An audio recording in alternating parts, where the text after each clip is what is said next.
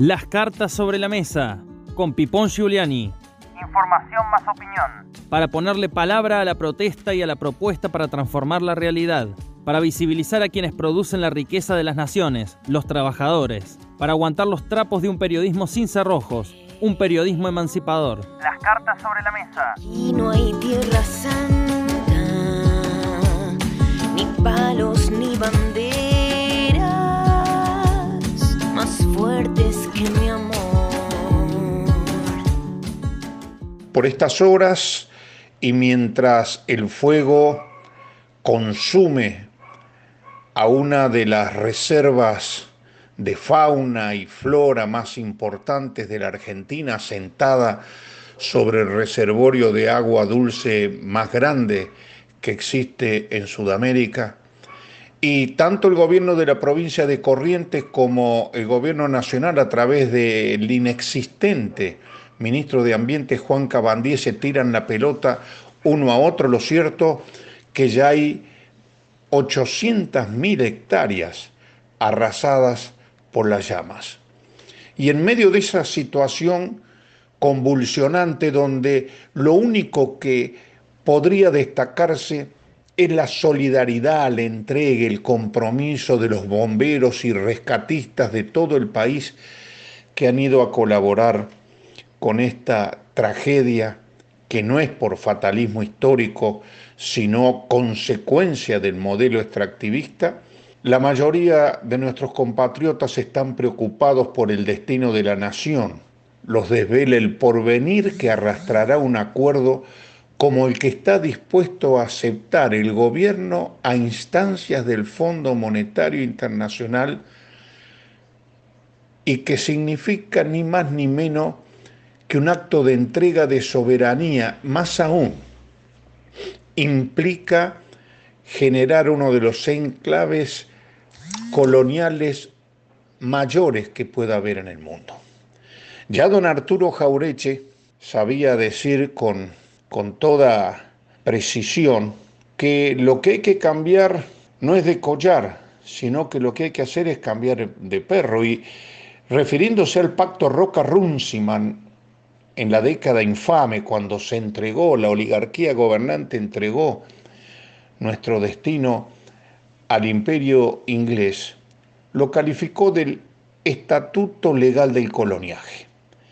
Esto puede aplicarse perfectamente al acto de entrega que está dispuesto a hacer el gobierno con la oposición de Juntos por el Cambio, firmando en el Congreso una cuestión de extraordinaria gravedad que permite cogobernar al Fondo Monetario hasta el 2034 y que además va a licuar una deuda que era ilegal, ilegítima, fraudulenta, como la que tomó el gobierno de Macri por 44 mil millones de dólares, la blanquea y la convierte en una nueva deuda, es decir, legalizan una estafa. Esto es una catástrofe para el destino de nuestra nación.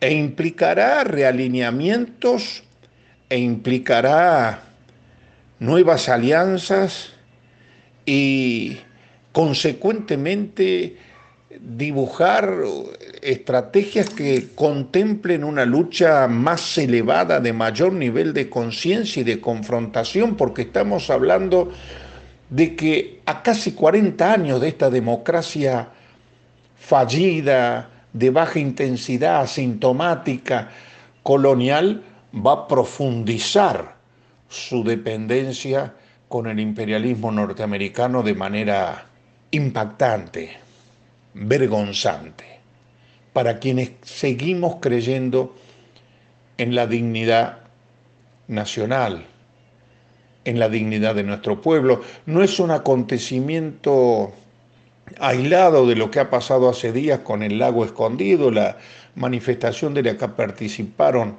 varias fuerzas políticas, sociales, sindicales, ambientales, entre ellos la CTA de la provincia de Córdoba, donde patotas y grupos armados del magnate inglés Joel Lewis impidieron ingresar a un lago que es propiedad de la República Argentina y que sin embargo está absolutamente privatizado. Y en esas mismas horas, en un acto de provocación, y en una nueva manifestación de cipallismo el expresidente Mauricio Macri se iba a reunir con Joe Lewis y con un magnate árabe que está acusado de asesinato de un periodista en el Mediterráneo.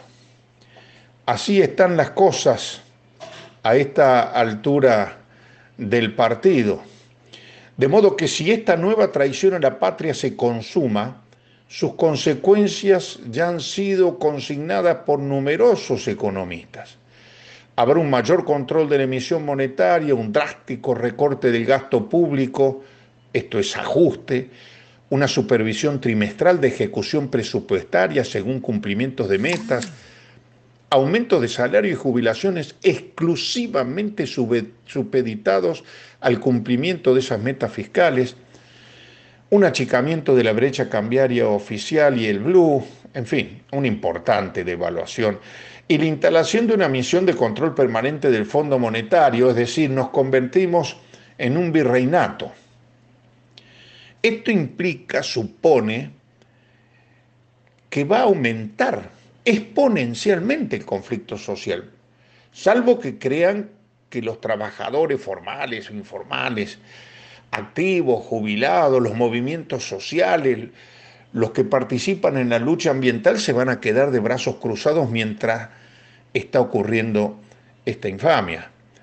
Porque hay que recordar que aunque la lucha socioambiental de vastos sectores de nuestro pueblo continúe anotándose pequeñas victorias, como la suspensión de la exploración petrolera en Mar del Plata, no está de más recordar que el pago de la deuda externa y la relación con nuestros acreedores internacionales tiene una íntima relación con el extractivismo y la dependencia, por lo que, lejos de la idea de que no hay más alternativas, impone cuestionar de fondo al gobierno por repetir viejas fórmulas neoliberales que a costa de territorios y ambientes para el ingreso de dólares solo llevarán a más pobreza e injusticia social. No obstante, y como dice el tango, en el hondo bajo fondo donde el barro se subleva y en numerosos rincones de nuestra patria, no pocas organizaciones reservan para sí la lenta digestión del tránsito desde la comunidad hacia la comuna organizada para defender su autodeterminación, sin mendigar comida a los endeudadores seriales.